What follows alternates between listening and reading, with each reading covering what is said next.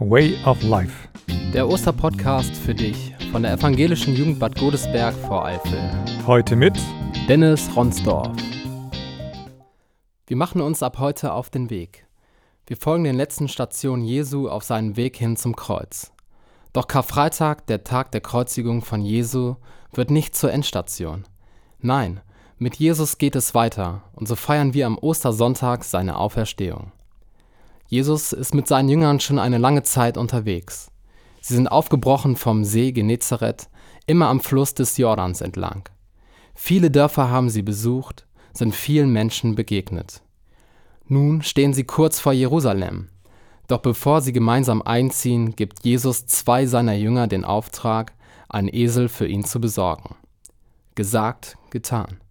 Und so zog Jesus auf einem Esel in die Stadt Jerusalem ein. Jerusalem war voll mit Menschen, da das Pessachfest bevorstand, einer der drei großen jüdischen Wallfahrtsfeste. Viele sind neugierig und wollen Jesus sehen. Aber es gibt auch Menschen in der Menge, die eifersüchtig, neidisch und verärgert auf Jesus sind. Doch eine große Menschenmenge freute sich, Jesus zu sehen. Sie brechen Palmzweige von den Bäumen, ziehen ihre Mäntel aus und legten sie vor Jesus wie ein Teppich auf den Boden. Auf einmal fängt die Menge der Jünger an, mit lauter Stimme freudig Gott zu loben über alle Wunderwerke, die sie gesehen hatten. Und sie sagten, Gepriesen sei der König, der da kommt im Namen des Herrn. Frieden im Himmel und Herrlichkeit in der Höhe. Was für ein schöner Empfang, welchen Jesus von den Menschen dort erfährt. Ein Moment wie bei den Bonner Baskets, wenn die Spieler in die Halle einlaufen und von den Zuschauern bejubelt und angefeuert werden. Die Bonner Basketballspieler erfahren und spüren am Tag eine große Erwartungshaltung der Zuschauer, wie zum Beispiel, dass sie dieses Match gewinnen und jeder Spieler eine gute und erfolgreiche Leistung aufs Spielfeld bringen muss.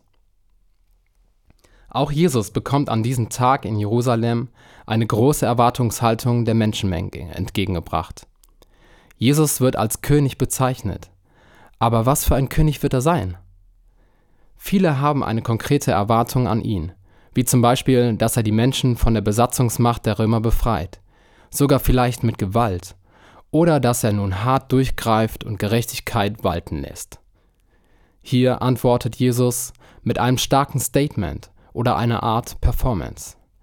Er zieht nicht auf einem hohen Pferd in Jerusalem ein, sondern auf einem Esel, auf einem Tier, das den armen Leuten gehört. Er trägt keine Krone, er hat kein Zepter in der Hand. Er hat kein großes Anwesen oder Palast, keine Diener. Er sagt sogar von sich selber aus, dass er den Menschen dienen und für sie da sein will. Er mag zwar arm und bescheiden sein, aber sein Herz ist reich. Seine Macht ist die Liebe und nicht die der Gewalt. Das ist seine Antwort auf die verschiedenen Erwartungen. Mich beeindruckt diese Stelle immer wieder und sie macht mir Mut. Ja, Jesus macht mir Mut, dass ich nicht jede Erwartung, welche an mich gestellt wird, entsprechen muss. Welche Erwartungen werden an dich gestellt? Erwartungen wie immer perfekt gestylt und geschminkt sein und dem Mainstream der Mode oder Musik zu entsprechen? Gute Schulnoten und Beurteilung für die Leistungsgesellschaft zu entsprechen? Immer alles richtig zu machen? Leiste dir bitte keine Fehler. Oder immer die richtige Entscheidung in jeglicher Situation zu treffen. Müssen wir immer königlich auf hohen Ross mit guten Noten oder was auch immer daherkommen und den Erwartungen der anderen zu entsprechen? Danke, Jesus, dass du mir hilfst, mich von Erwartungen an mich zu befreien.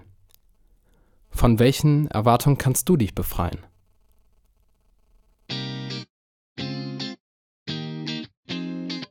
Way of Life.